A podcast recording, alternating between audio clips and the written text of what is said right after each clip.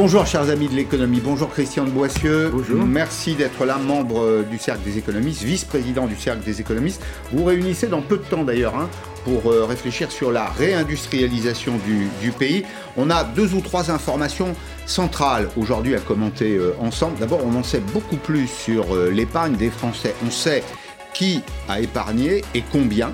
D'abord à l'échelon de la France, puis à l'échelon de l'Europe. Et puis on a une bonne nouvelle, c'est que le CAC 40 alors tout ça est un peu abstrait, mais le CAC 40, les 40, les 40 valeurs qui sont cotées dans ce, dans ce CAC, euh, a retrouvé la barre des 6000 points. Dit comme ça, ça n'a pas beaucoup de sens, mais ça signifie qu'il y a un potentiel de rebond considérable de l'économie française, et on va le commenter avec un exemple d'ailleurs. Tout à l'heure, je recevrai Emmanuel Taillarda, on parlera de l'industrie automobile. Peugeot qui va très bien. Si vous aviez acheté une action Peugeot il y a maintenant un an, vous auriez doublé votre mise. C'est la preuve qu'on peut faire de l'industrie en France. Et puis surtout, restez avec nous parce que à 16h30, je reçois l'auteur de ce livre que j'ai dévoré. Au royaume de la CGT, la résistible ascension de Philippe Martinez, c'est un voyage inédit au cœur de la centrale d'un ancien salarié, quelqu'un qui a travaillé deux ans, un journaliste, Jean-Bernard Gervais, au service de com de la CGT et qui raconte les rapports de force, euh, les petites jalousies euh, et les choses trappes euh, à l'intérieur de la CGT. Mais on va commencer, Christian, par l'INSEE, l'INSEE qui nous donne une indication très précise sur l'épargne des Français. Ça va pas beaucoup nous surprendre, mais au moins là, on est capable de mettre des chiffres. On a sur les 25% des ménages les plus aisés une épargne accumulée de 10 000 euros. C'est pas 1000, mais c'est 10 000 euros. 10 000 euros euh, qui sont mis de côté en un an. Et pour les plus modestes, Par deux- personne, hein. par personne, bien sûr. Oui, bien sûr, par personne. Et pour les plus modestes, pour les 25% les plus modestes, il y a aussi un tout petit peu d'épargne, c'est 218 euros. Quand on regarde à l'échelon euh, européen, ben, on a une deuxième indication. Là, c'est une euh, communication de la zone euro qui nous dit que les plus de 65 ans ont augmenté leur épargne, c'est un surcroît d'épargne de 5%, les moins de 30 ans de 0. Tout ça crée évidemment euh, Un potentiel. un potentiel, mais en même temps, alors un potentiel de croissance, Christian de Boissieu, mais un potentiel de frustration. Bien sûr. Et la On France n'a pas besoin d'une crise sociale. On, on retrouve la question des inégalités derrière votre Ouais. question. Ceci dit, les chiffres que vous donnez, c'est pas vraiment une surprise parce qu'on sait bien que euh, les, les- ceux qui gagnent le SMIC ou autour du SMIC, ils consomment euh, 100%, ils ont une propension à épargner qui est proche de zéro. Et quand vous, avez des revenus élevés, etc., bah vous, vous avez une propension à épargner qui est plus forte. Donc, euh, euh, euh, voilà, c'est ce que disent ces chiffres. Alors, il y a la question des jeunes versus les, les moins Euh, jeunes. Oui. Alors, ça se recoupe un peu, mais pas, pas, pas totalement, parce que Non, qu'il y a des jeunes, il y a des jeunes qui ont une situation économique et très enviable. il y a des gens qui malheureusement restent très longtemps dans leur carrière euh, à des niveaux proches du SMIC. Donc euh, Mm. ça se recoupe pas, mais euh, c'est pas une surprise. Euh, on disait souvent dans les modèles économiques, je ne sais pas si vous vous souvenez, il y a 50-60 ans, il y avait le modèle du cycle de vie. Il y a 60 ans, je. Non, je- non, mais moi je- aussi. Je Moi venais tout juste d'apparaître. J'étais pas arrivé à l'âge de la conscience, de la conscience économique, financière, monétaire, mais Mm. il y, a- il y avait des modèles qu'on appelait du cycle de vie. On partait de l'idée que euh, les gens qui étaient à la retraite, etc., Mm. euh, ils consommaient. Mais euh, simplement, ces modèles de cycle Mm. de vie, ils oubliaient le fait qu'il y a, il y, a, il y, a, il y a les gens de 60 ans, puis il y a les gens de 80 ans, et entre 60 et 80 ans, on peut épargner parce que l'espérance de vie, quand on atteint Augmente, 60, bien sûr. euh, voilà, l'espérance de vie augmente. Donc Mm. c'est beaucoup plus compliqué que le postuler les modèles de cycle de vie.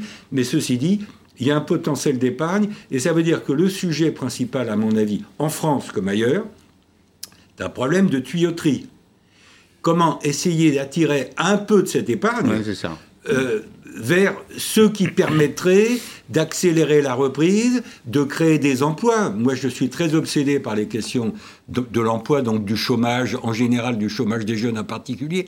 Donc c'est un problème de tuyauterie qui pose. Alors, le gouvernement est en train de plancher là-dessus. Vous avez vu comme moi, il y a des débats. Est-ce qu'il faut euh, des...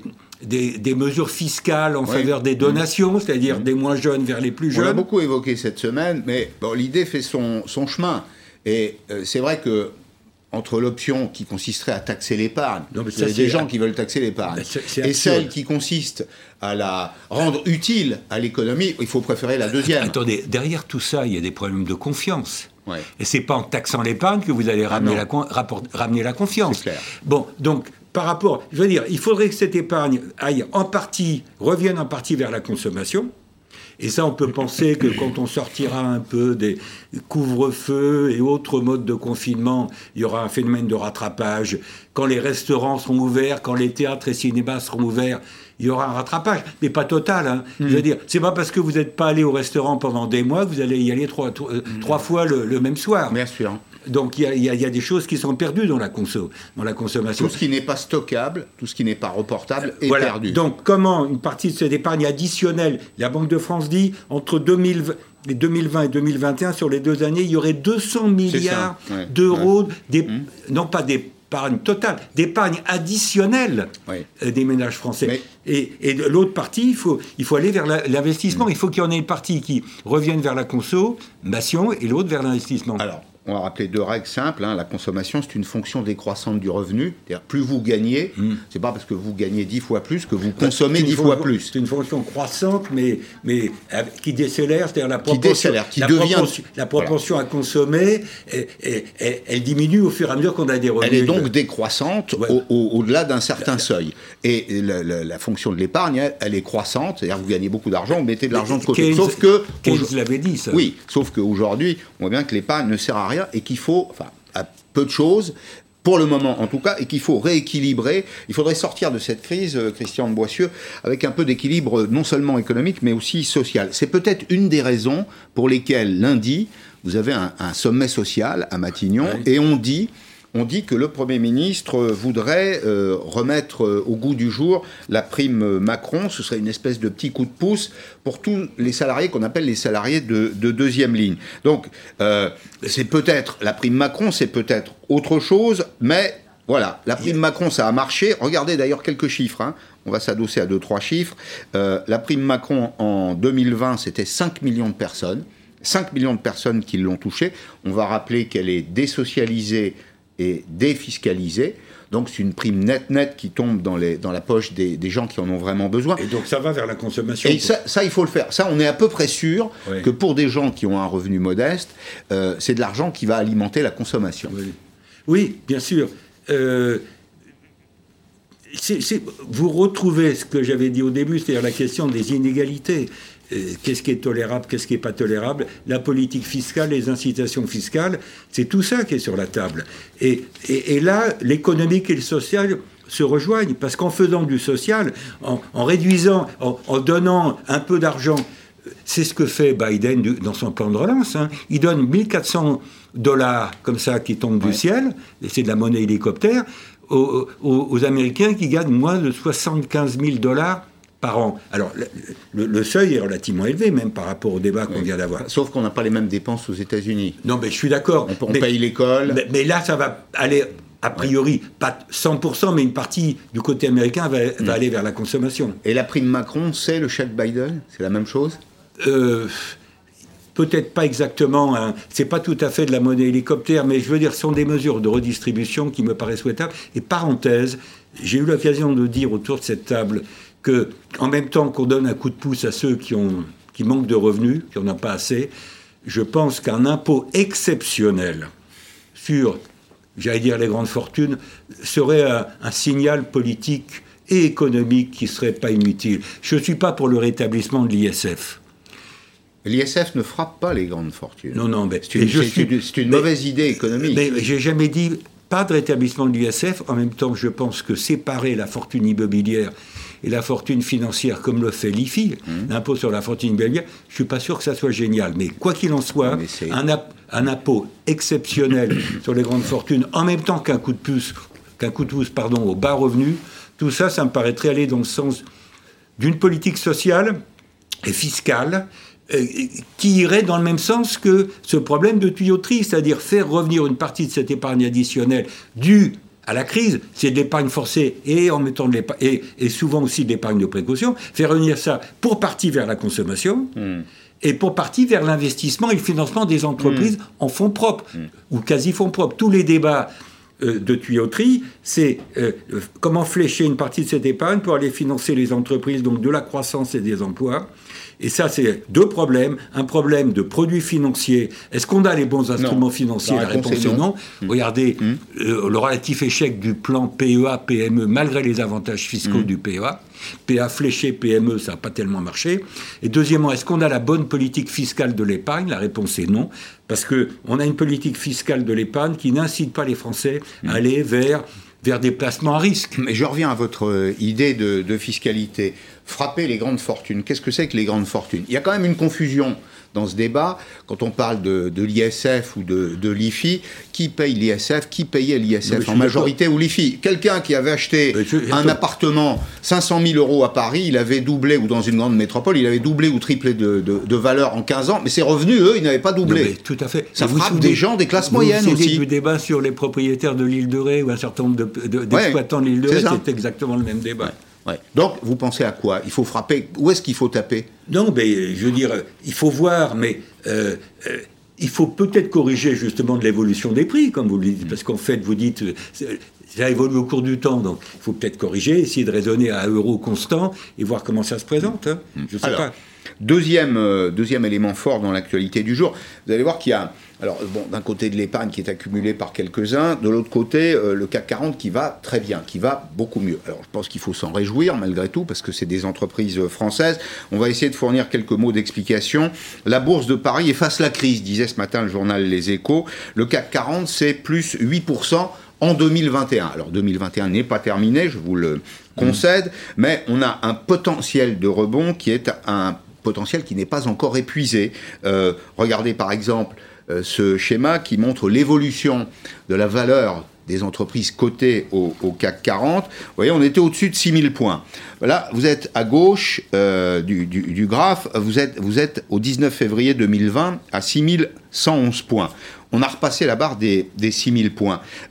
Pourquoi D'abord? Parce que le CAC 40 est indexé sur l'état de santé de l'économie mondiale et pas de l'économie française uniquement parce que les valeurs traditionnelles qui le composent sont en général sous-cotées. Donc ça veut dire que chez nous, il y a un potentiel de rebond considérable.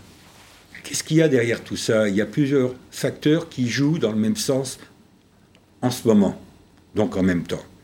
Il y a le plan Biden. 1900 milliards de dollars. C'est bon pour les États-Unis, mais on va en profiter aussi parce que comment? Bah, à travers l'augmentation. Euh, il va y avoir, je vous l'ai dit tout à l'heure, une augmentation de la consommation des ménages américains, mmh. Mmh. avec l'histoire des 1400 dollars donnés à ceux qui gagnent moins de 60 Ils vont pas, ils vont pas manger plus de camembert, acheter plus de non, mais une partie quand même va être importée. Mmh. Les Américains, ils fabriquent pas tout eux-mêmes. Euh, premièrement. Euh, deuxièmement, on est quand même dans un monde de globalisation financière où ce qui se passe à Wall Street impacte les autres places financières, bon, ça c'est des phénomènes d'asymétrie liés au dollar, liés au poids de la puissance américaine. Donc euh, il y, a une assez forte corrélation entre les bourses des pays avancés. Je ne parle pas nécessairement des pays émergents, je parle des pays avancés. Troisièmement, on est tous en train de faire des politiques monétaires extrêmement souples. Madame Lagarde, hier, dans sa conférence de presse et dans le communiqué publié par la Banque Centrale Européenne, Madame Lagarde a dit compte tenu des tensions depuis quelques mois sur les taux d'intérêt à long terme qui avaient légèrement monté à cause de craintes d'inflation auxquelles je n'attache pas énormément d'importance pour ma part. Le rebond d'inflation, il est léger, il est temporaire, il est dû à ce qui s'est passé sur les prix du pétrole et d'un certain nombre de matières premières. Il est sectorisé. Voilà, je ne crois pas que ça... Il y a un vrai danger de relance de l'inflation. Mais les marchés ont tendance à surréagir. Là où je m'énerve un peu, c'est quand les économistes font comme les marchés et surréagissent. Alors moi, j'essaye de ne pas faire comme les marchés mmh. et je dis simplement simplement, je crois que le rebond d'inflation est temporaire, mm. mais pour calmer le jeu sur les marchés, euh, la Réserve fédérale américaine et hier Madame Lagarde, du côté de la BCE, ont dit euh, on continuera à acheter massivement des obligations, à injecter massivement des liquidités, c'est ça que ça veut mm. dire. Il faudra faire la politique budgétaire qui va bien derrière. Bah, Parce que la BCE, elle ne peut pas tout. Non, mais je vais vous dire, moi j'approuve ça, mm. et en même temps, au fond de ma tête, il y a quelque chose qui m'inquiète un peu. Parce que tout ça, ça veut dire que les marchés ont besoin de cette drogue, et que le jour où ils auront un peu moins de cette drogue, euh, il, peut y avoir un choc sur les taux d'intérêt à long terme. Et donc là, la BCE, euh, elle annonce qu'elle va acheter pour 20 milliards euh, d'euros d'obligations par semaine. Et donc, c'est elle renforce un peu cette politique d'achat. Elle achète la dette des États, pour dire les choses simplement. Oui, mais, dire les choses simplement, ça veut dire que si elle achète, mm. ça veut dire que le, en quelque sorte, le cours des obligations d'État, puisque mm. vous parlez des obligations d'État, je le cite, monte et le taux de rendement baisse. C'est une manière de, maintenir en quelque sorte les taux d'intérêt à long terme, de les faire baisser ou les empêcher de monter. Mmh. Bon, ça c'est un signal pour dire, du côté de la politique monétaire, nous serons très actifs tant que la reprise n'est pas confirmé. Et les bourses sont en avance, parce que vous disiez les bourses annoncent la reprise. Oui, mais le premier semestre en même temps, il y a, l'INSEE et d'autres disent le premier semestre ne va pas être terrible hein, du point de vue de la croissance. Ce que, ce que j'évoque, c'est le potentiel de, de rebond. Pourquoi est-ce qu'il peut être bénéfique? J'ai envie de dire aujourd'hui à ceux qui nous suivent, qui ont un peu d'épargne, mettez-le à la bourse, c'est le moment. Investissez parce que en, réalité, il peut y avoir un peu de yo-yo. Non, mais il peut y avoir un peu de yo-yo. Mais si vous avez, si vous acceptez l'idée de placer votre argent à, 12 ou à 24 mois, ah bah, vous verrez que sur 12 ou 24 mois, tout à l'heure je citais l'exemple de Peugeot, c'était à 7 euros, c'est autour de 6 à 7 euros euh, euh, au printemps dernier, et on, est à plus du double aujourd'hui. Donc ça veut dire qu'il y a un potentiel de rebond que nos entreprises, les boîtes du CAC 40 en France, elles sont sous-cotées. Pas toutes, ça dépend des secteurs. mais, globalement. Mais, même les secteurs qui ont été durablement et qui sont durablement impactés par la crise, l'aéronautique, bah, Airbus est en train de repartir. Air France Airbus. Parce qu'ils ont été sans doute sacrifiés, massacrés. massacrés. Hmm. Et quand vous êtes massacré en bourse, il y a un moment donné où ça, ça, ça, ça rebondit, ben, ça repart. Regardez sur votre écran de contrôle, hein, il y a deux grands secteurs qui bénéficient euh, d'un effet retour de la bourse favorable, c'est les banques. Alors pourquoi les banques? D'ailleurs, au, au passage, on l'explique. Peut-être parce qu'il y a une perspective de remontée des taux c'est-à-dire le prix de l'argent. Donc on se dit les banques, bah, les banques vont retrouver du revenu. Pas tout de suite. Pas tout de suite. Mais la, bourse, elle, elle réagit pas pour aujourd'hui. je suis d'accord. Elle, se situe dans le, les perspectives d'avenir. Et regardez Air France, KLM plus 45, Airbus plus 40. Tout ça suppose que on sorte de manière continue, j'allais dire linéaire, de la crise sanitaire. Euh, l'incident, je ne sais pas comment il faut l'appeler, sur AstraZeneca, un certain nombre de pays qui sont en train de, d'engendrer quelques doutes, à mon avis, pas justifiés, je ne suis pas médecin, mais sur ce vaccin, il ne faudrait pas qu'on ait trop d'accros sur la campagne de vaccination. Il faut qu'on continue à vacciner. C'est quand même dans la durée, euh, et c'est ça aussi qui a rendu les bourses plus optimistes, c'est le, le, début, le début, pas de la fin, mais le début de sortie de la crise Air sanitaire. France, c'était très spectaculaire. Je ne sais pas si vous vous rappelez. On annonce, on annonce qu'on a enfin trouvé un vaccin. C'était le premier. Je crois que c'était Pfizer BioNTech. Le lendemain, le lendemain, vous avez Air France qui bondit de mémoire. ma mémoire peut être défaillante, mais c'est autour de 10%. Airbus aussi. Mais Pascal, ça, ça illustre ce que je dis les marchés financiers surréagissent dans les deux sens. Mais ce qui compte, c'est la tendance au-delà de la surréaction. C'est-à-dire qu'il va y avoir des. Mmh. La volatilité va continuer parce que vous allez avoir tous les jours. Il ne va pas y avoir tous les jours l'annonce d'un plan Biden. Il ne va pas y avoir tous les jours. La Banque Centrale Européenne, elle ne va, pas, va pas répéter tous les mois qu'elle augmente ses, achats. Il y a un moment donné où il faudra mmh. quand même préparer les esprits au fait que le quoi qu'il en coûte même s'il continue, il va progressivement s'atténuer, y compris du côté monétaire. Et là, le problème de la transition pour les marchés financiers, le problème de la transition pour les taux d'intérêt, ça va être crucial. Hmm.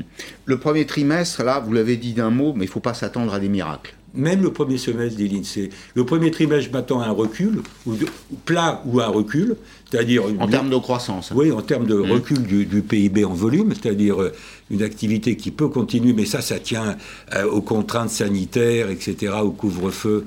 Euh, voilà. Ça veut dire qu'on ferait, pour simplifier, 5,8% de croissance sur uniquement sur la deuxième partie de ben, Oui, euh, ça veut dire qu'il y aurait un, assez fort rebond à partir de l'été pour arriver. Alors, moi, je, regarde les chiffres.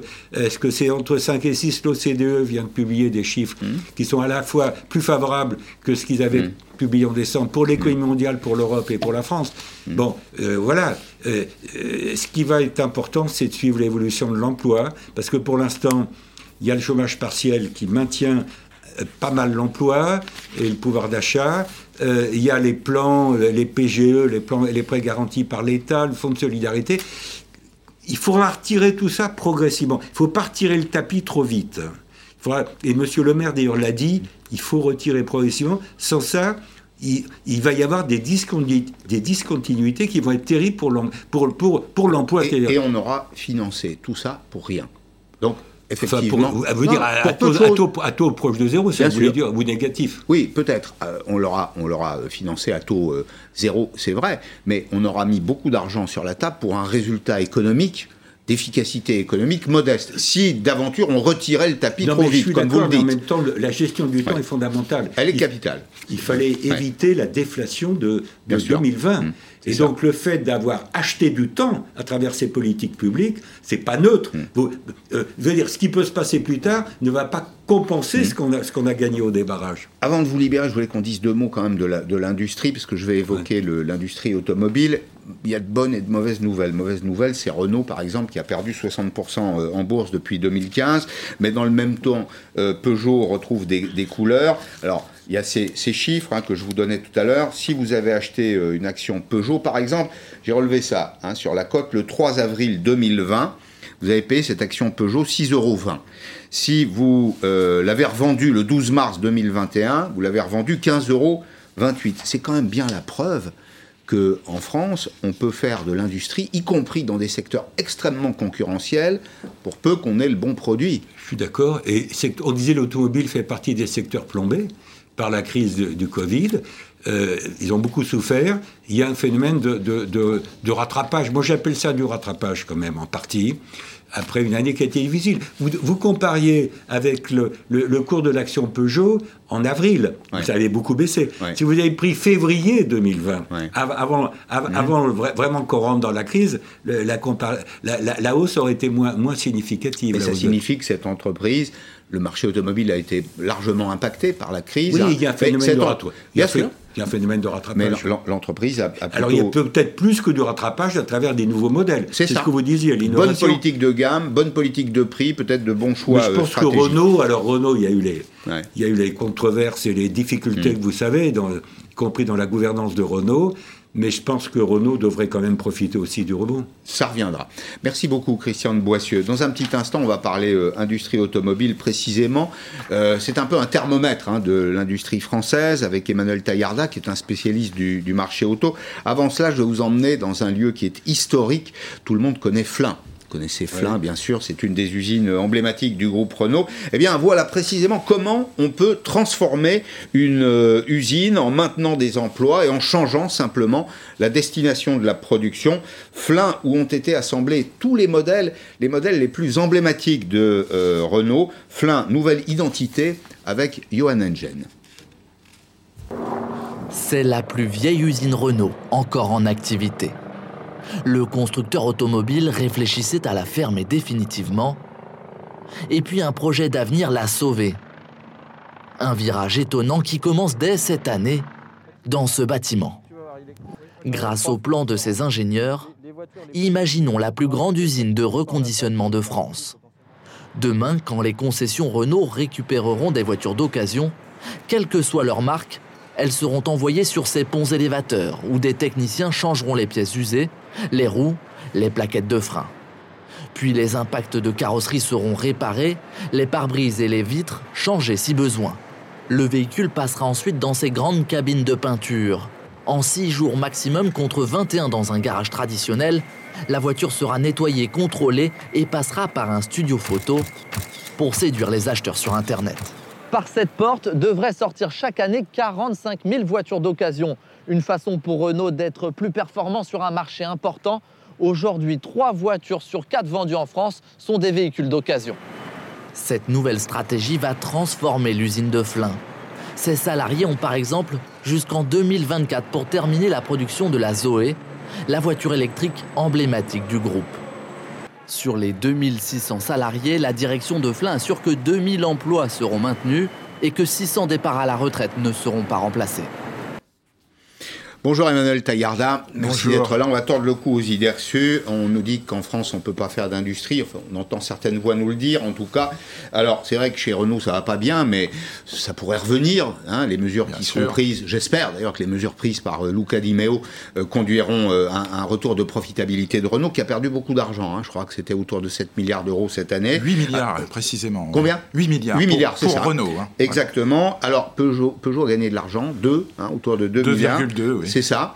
Euh, ça montre que euh, si on propose le bon produit au bon prix, euh, on peut faire de l'industrie en France, y compris dans le domaine automobile, qui est un des plus disputés, des plus concurrencés du Ah, monde. Absolument, absolument. C'est vrai, c'est vrai. On peut faire de l'argent. Euh, PSA et non pas Stellantis l'a démontré. hein. Ouais. Stellantis, c'est tout récent, donc les- Avec FCA. les- avec FCA, Avec bien Fiat, sûr, avec Chrysler. les huit marques du Mm. groupe euh, FCA, effectivement. Mais PSA l'a démontré avec la stratégie euh, souhait- enfin, bien connue de, de monter en gamme, bien sûr, ou de pricing power, cher à Carlos Tavares. Mm. Mais la, la- la vérité, effectivement, consiste à, euh, pour un constructeur sain comme les PSA aujourd'hui, à éviter de rentrer dans des stratégies de, de volume absolu, comme l'avait fait Renault malheureusement, et ce qui occasionne ces pertes aujourd'hui. En réalité, c'est la différence entre les deux constructeurs, et à vendre chaque voiture à son meilleur client, c'est-à-dire en premier lieu aux clients particuliers, qui sont Ouais. ceux qui payent le plus cher. C'est vous et moi, effectivement, Pascal.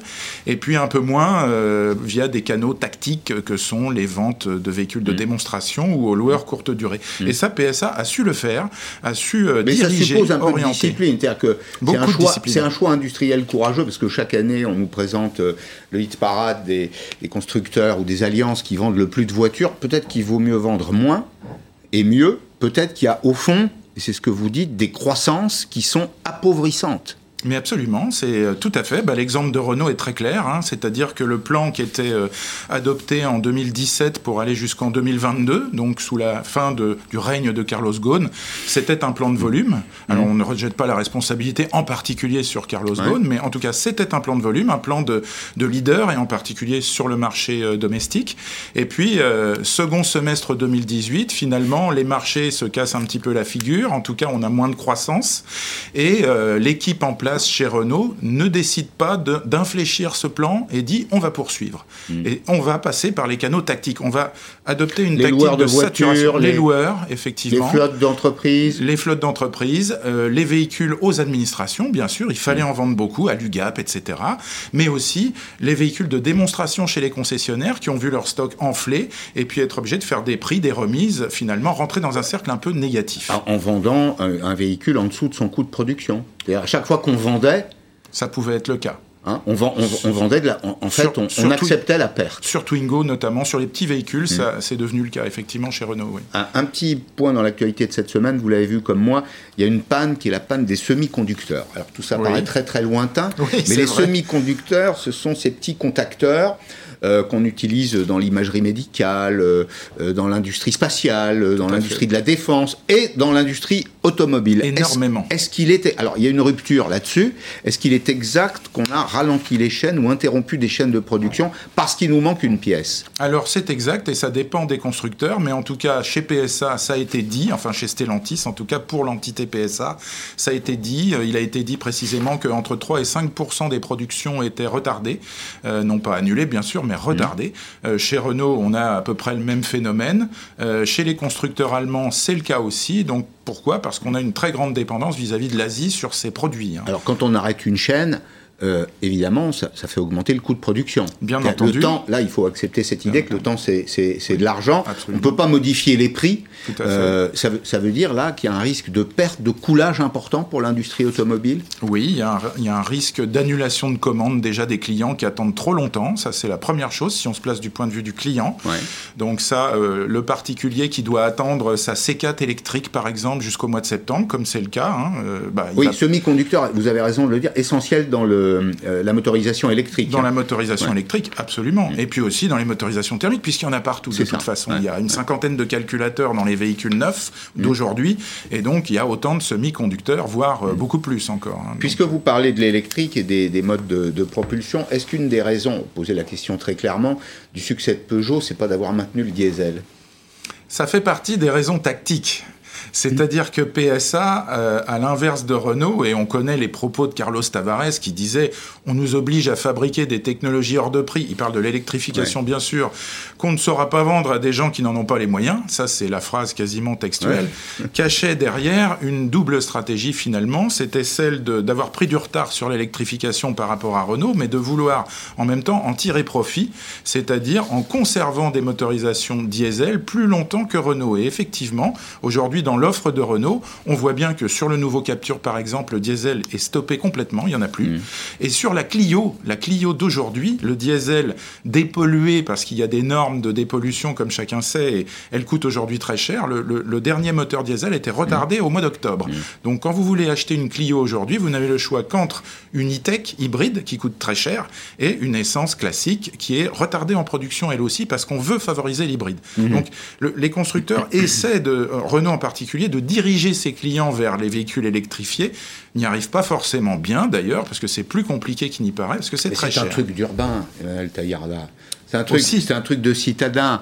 Prendre deux ou trois exemples. Hein. Vous habitez à Lens, euh, dans le département de l'Aisne. Vous habitez, euh, je sais pas, dans la banlieue de Lille. Vous habitez à Montauban et vous travaillez tous les jours à Toulouse. Euh, ou vous habitez à Martigues et vous travaillez à Marseille. Pardon, quand vous faites 100 km par jour, vous achetez plutôt un diesel, non?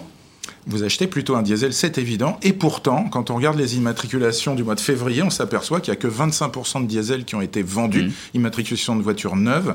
Et on voit bien que les réseaux de marques sont inciter, si ce n'est forcer, parce qu'il y a des annulations de production euh, ou des véhicules qui disparaissent, des motorisations qui disparaissent, qui réapparaissent après, à vendre des véhicules électriques.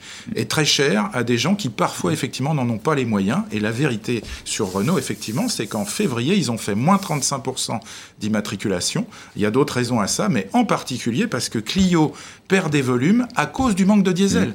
Donc, si l'offre n'est pas adaptée à la demande, les constructeurs, là, vont dans le mur, hein, c'est clair. Pour terminer, le marché auto, c'est un bon thermomètre de l'économie. D'accord pour euh, le dire. Euh, c'est très fidèle, hein, ça reste un produit emblématique, un produit de statut quand même, l'automobile. Est-ce que les transactions se poursuivent? À quel rythme? Et qu'est-ce qu'on achète aujourd'hui en France? Alors les transactions de véhicules neufs, qu'est-ce qu'on achète aujourd'hui Neuf et occasion, il y a les deux bien dans sûr, ma question. Bien sûr. Alors d'abord, on achète des véhicules d'occasion. Parce qu'en 2020, euh, que ce soit euh, hors Covid ou avec Covid, mais en tout cas, ça a été accéléré avec le Covid. Les gens ont essentiellement acheté des véhicules d'occasion. Ils en ont acheté 5 mmh. euh, millions 6. Ça n'a quasiment pas baissé, ce marché de l'occasion. Par contre, on a acheté des véhicules plus anciens en, moyenne, hein, donc des, des, véhicules pour des gens qui ont besoin d'un véhicule et qui n'ont pas forcément beaucoup d'argent, donc 5 millions 6, et à côté 1 million 650 000 véhicules neufs. Donc vous voyez, c'est un rapport de 1 à 3. Ah le rapport s'est amplifié mmh. encore, effectivement. Donc le vrai marché, c'est celui de l'occasion. C'est vraiment intéressant d'avoir vu le reportage sur l'usine de Flins où on s'apprête à, remettre en, forme des véhicules d'occasion pour les revendre dans le réseau. Ça, c'est une, vraie bonne idée, hein, bien sûr. Y compris en termes de développement durable. Que, Renault souhaite bien sûr saisir, y compris en termes de développement mmh. durable, bien sûr. Donc, la, la vérité du marché, qu'est-ce qu'on acquiert aujourd'hui? D'abord des véhicules d'occasion pour des gens qui ont 10 à 12 000 euros, 10 à 13 000 euros TTC à mettre dans une voiture. Mmh. Et ensuite, quand on a de l'argent, on peut acheter mmh. un véhicule neuf. Et à ce titre, je rappelle que le prix des véhicules neufs a, a augmenté d'à peu près 35% en 10 ans. C'est-à-dire qu'en 2010, on avait 20 000 euros de prix moyen. En 2020, on a 27 000 euros. De moins en moins de gens peuvent se payer un véhicule neuf. Aujourd'hui, c'est un vrai problème pour les constructeurs. Merci. Merci Emmanuel Taillarda, spécialiste du marché auto, l'Argus Automobile. Exactement. notamment. Dans un petit instant, euh, nous partons euh, en voyage, en voyage à Montreuil. Montreuil, c'est le siège de la CGT au Royaume au royaume de la CGT. J'ai lu ce livre de la première à la dernière ligne, c'est tout à fait passionnant et ça révèle euh, euh, les coulisses de la CGT autour d'un homme qu'on appelle euh, tout à la fois Tapioca et Pépito, c'est Philippe Martinez. A tout de suite.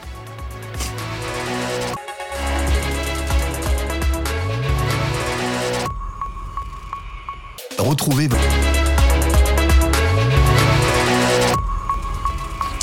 Jean-Bernard Gervais est avec nous, bonjour. Bonjour. Vous publiez au Royaume de la CGT La résistible ascension de Philippe Martinez, c'est aux éditions euh, Michelon. Vous êtes journaliste Oui. Sympathisant, sympathisant de la CGT. Vous avez travaillé pendant deux ans à Montreuil, au siège de la CGT. Vous y êtes euh, entré, c'est ce que vous décrivez, plein d'espoir. vous en êtes ressorti un peu rincé, un peu euh, refroidi, j'allais dire. Lutte d'influence entre les nouveaux, les anciens, euh, les communistes, les trotskistes, les fédérations entre elles. Et puis au milieu, il y a un personnage que vous décrivez abondamment, euh, qu'on appelle à l'intérieur de la CGT soit le général Tapioca, soit Pépito, qui s'appelle Philippe Martinez. Oui, tout à fait. Euh, bah, C'était une période, euh, d'abord pour situer les choses, une période assez bouillonnante sur le plan social. On sortait en fait de loi de, de la nuit debout, on sortait en fait de la lutte contre la loi de travail, et était apparu ce personnage un, soir en fait d'été en 2016, Philippe Martinez, qui était le nouveau patron euh, de la CGT et qui venait en fait prôner la lutte et la convergence des luttes un mhm. soir à nuit debout. Mhm. Donc voilà, le personnage était intrigant. de fil en aiguille, et le hasard du, sort a fait en sorte que j'ai pu rentrer à la CGT, comme je le dis dans le bouquin. Comme salarié. Comme salarié, tout à fait, sympathisant CGT, mais jamais encarté.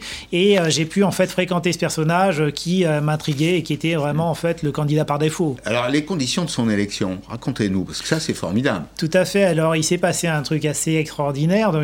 pour une première fois, un secrétaire général, le prédécesseur de M. Martinez, M. Le Pen, a dû démissionner. Thierry Le Pen.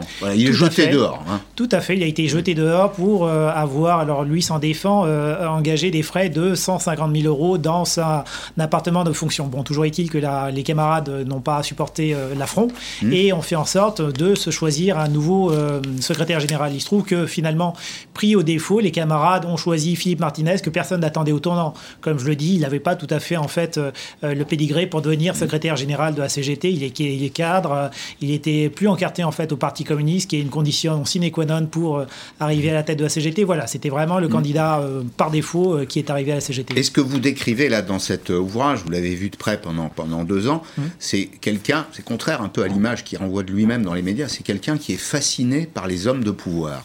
Oui, tout à fait. C'est quelqu'un, à mon avis, qui manque beaucoup d'assurance en, lui. C'est quelqu'un qui euh, se comporte en fait au jour le jour avec les salariés dont j'étais euh, comme un petit patron euh, façon 19e siècle. Il avait installé en fait une machine, une pointeuse, hein, par exemple, la Fédération de métallurgie pour compter le temps de travail des, des salariés. Donc quelqu'un qui se comporte en effet comme un petit patron et qui a été fasciné. Ça, on le voyait en fait clairement lorsqu'il était reçu à l'Élysée par les gens de mhm. pouvoir, oui. Mhm. Alors, il y a des luttes d'influence. Ça, on peut l'imaginer, il y a des luttes d'influence dans toutes les organisations. Il faut mhm. être à charge et à décharge. Mais à la CGT, il y a cette vieille tradition. Euh, de proximité avec le Parti communiste. Alors aujourd'hui, c'est plus tout à fait dans les, dans les statuts, hein, c'est mhm. plus dans les statuts, il n'y euh, a pas d'alignement sur le Parti communiste, mais il y a toujours une lutte d'influence entre ceux qu'on pourrait qualifier des proches du Parti communiste et les trotskistes. Oui, tout à fait. Bah, disons que euh, Philippe Martinez, alors comme je l'ai dit, n'est plus en fait encarté au PC, mais il est quand même apparenté PC, et puis dans son entourage, il y a beaucoup de gens au PC. Il faut savoir qu'au Bureau national, la commission exécutive, l'essentiel en fait des dirigeants de la CGT sont quand même au Parti communiste. C'est le Parlement en fait. Hein. C'est le Parlement en fait de la CGT, ils sont quand même au Parti communiste, donc même s'il est plus obligatoire d'être au PC, il, faut, il est mm. bien vu en fait d'avoir sa carte au parti, comme on dit. On dit pas le Parti communiste. Vous racontez par exemple, vous vous rappelez du dossier Ford. Ford, hein, c'est Bordeaux, l'usine ferme, et puis il y a un personnage emblématique, Philippe Poutou, qui est candidat du NPA. Euh, c'est une organisation trotskiste, il est mm. candidat à l'élection présidentielle, et donc à l'intérieur de la CGT, on va quand même euh, publier un ou deux communiqués pour dire qu'on soutient timidement, mais pas trop parce qu'on veut pas faire de pub à Poutou. Oui, c'était quand même assez paradoxal. C'est-à-dire qu'on a vu plus souvent en fait le ministre de l'économie de l'époque, Monsieur Le Maire, aux côtés en fait de Philippe Poutou pour euh, euh, soutenir les euh, ouvriers en fait de Ford que Philippe Martinez qui n'a jamais fait le déplacement. Tout ça pour des raisons en effet historiques. Poutou étant considéré comme un trotskiste et, et Philippe Martinez nous pouvons en fait s'afficher avec un trotskiste. Il n'était pas question de le soutenir. Oui. Alors dans votre livre, c'est une, succession de, tableaux. vous racontez le détail. Vous racontez aussi une certaine forme de détestation pour les Il y a une, une jeune femme qu'on reçoit ici régulièrement dans Périscope, Sophie Binet, mm. vous dites qu'elle a quand même été un peu alors Sophie Binet avait, euh, avait, deux défauts. Un, elle était considérée comme étant proche du Parti socialiste. On n'aime pas en fait les trotskistes, on n'aime pas non plus les sociodémocrates, hein, donc les, euh, euh, les socialistes. Elle avait ce premier défaut. Elle avait un autre défaut, c'est qu'elle est plutôt brillante, ce qui pouvait faire de l'ombrage à Monsieur Martinez. Et donc, en effet, nous qui étions à la communication, on avait pour ordre de ne jamais lui faire passer les invitations sur les plateaux TV, par exemple, de faire en sorte en fait de minorer ses communications. Voilà, c'est ça fait partie en mm. fait des stratégies, des tactiques en fait employées à la CGT, oui. Deux autres ambiguïtés, une sur le racisme. Mm. Oui, tout à fait. Alors il y avait une campagne, on avait assisté à une campagne, on a en fait mis en place une campagne contre le racisme, tout, ce, tout s'est bien déroulé. Puis tout d'un coup, il y a eu en fait un fait divers, à savoir en fait un syndicat Sud Éducation qui a lancé en fait une sorte de, euh, de réunion euh, en non-mixité, c'était en fait la mode à l'époque. Et plutôt que de d'avoir en fait le soutien tout simplement de la CGT, eu égard finalement tout simplement un soutien syndical, hein, mmh. eh bien la CGT euh, a fait euh, euh, tout simplement la politique de l'autruche, n'a pas soutenu en fait le syndicat Sud Éducation et a préféré mmh. se ranger finalement en se taisant du côté en fait de Monsieur Blanquer, dont d'ailleurs les poursuites pénales, les poursuites en justice n'ont pas été, n'ont pas prospéré tout simplement oui, parce, que, c'était une opération de communication. Oui. Voilà, avait engagé des poursuites contre les organisateurs de ce rassemblement en non-mixité. C'est-à-dire que les gens qui étaient blancs, pour dire les choses simplement, en étaient exclus.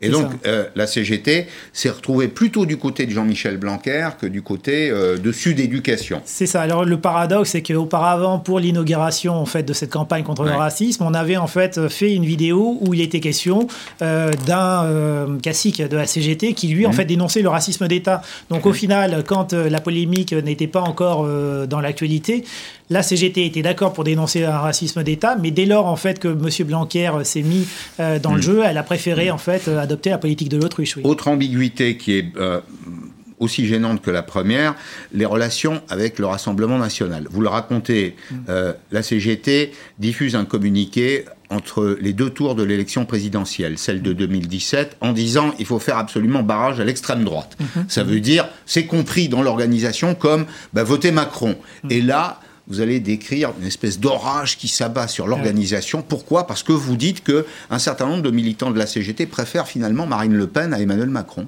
Alors préfèrent ou bien l'abstention, euh, euh que M. Martinez ne dise rien, enfin M. Martinez, le Bureau national ne dise rien, ou alors en effet étaient carrément des partisans en fait du Front national. Hein.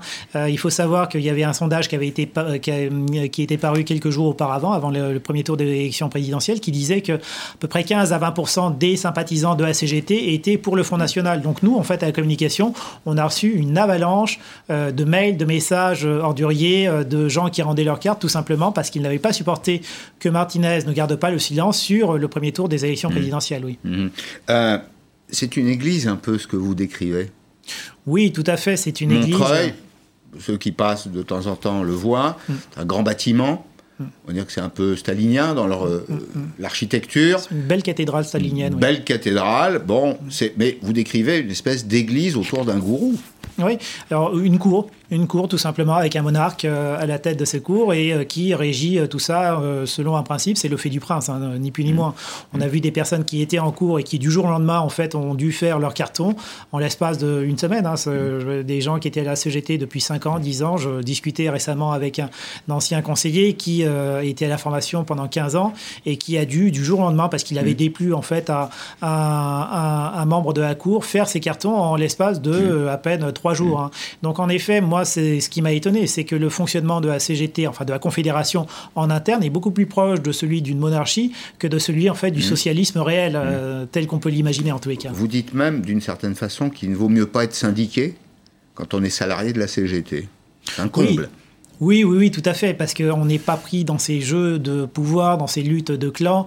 On reste indépendant, mais aussi ça a un défaut, c'est-à-dire que le fait de ne pas être protégé par un puissant euh, mmh. de la cour fait en sorte qu'on puisse être euh, l'objet euh, de tout un tas en fait de mmh. malversations, de financement occulte. Mmh. Voilà, c'est ça peut être dangereux, hein, ça peut être dangereux. Et vous qui avez été à l'intérieur, j'ai juste une dernière question. L'avenir de la CGT, comment vous le voyez? C'est Pépito d'un côté, donc c'est Philippe Martinez, et Laurent Brun de l'autre. Laurent Brun, c'est le, syndicat des, cheminots, puissant, peut-être plus, euh, plus charismatique. C'est comme ça que ça va se jouer? Bah, euh, Ce qui est sûr, c'est que l'avenir de M. Martinez est quand même en pointillé. Euh, récemment, un gros poids lourd de la CGT a quitté, a démissionné de la CGT, Mme Gincel Imbrecht, en publiant en fait une lettre ouverte où elle dénonçait les méthodes autocratiques de M. Martinez. Et il faut rappeler aussi que M. Martinez aura 60 ans. Il a toujours milité pour la retraite à 60 ans. On l'imagine mal se représenter en 2022 mmh. pour un troisième mandat. Merci beaucoup Jean-Bernard Gervais. Je recommande Vraiment, la lecture de ce livre, Au royaume de la CGT, c'est chez Michalon, La résistible ascension de Philippe Martinez. Ça tourne pas simplement autour d'un individu. Hein. Vous décrivez un univers, une sorte d'écosystème, et vous allez voir que ça déconstruit quand même, comme on dit aujourd'hui, ça déconstruit les idées reçues. Merci, bravo pour cet ouvrage. Euh, Valérie Nataf, dans 5-6 minutes sur LCI. Euh, je vous souhaite un bon week-end à lundi en direct à 16h. À lundi.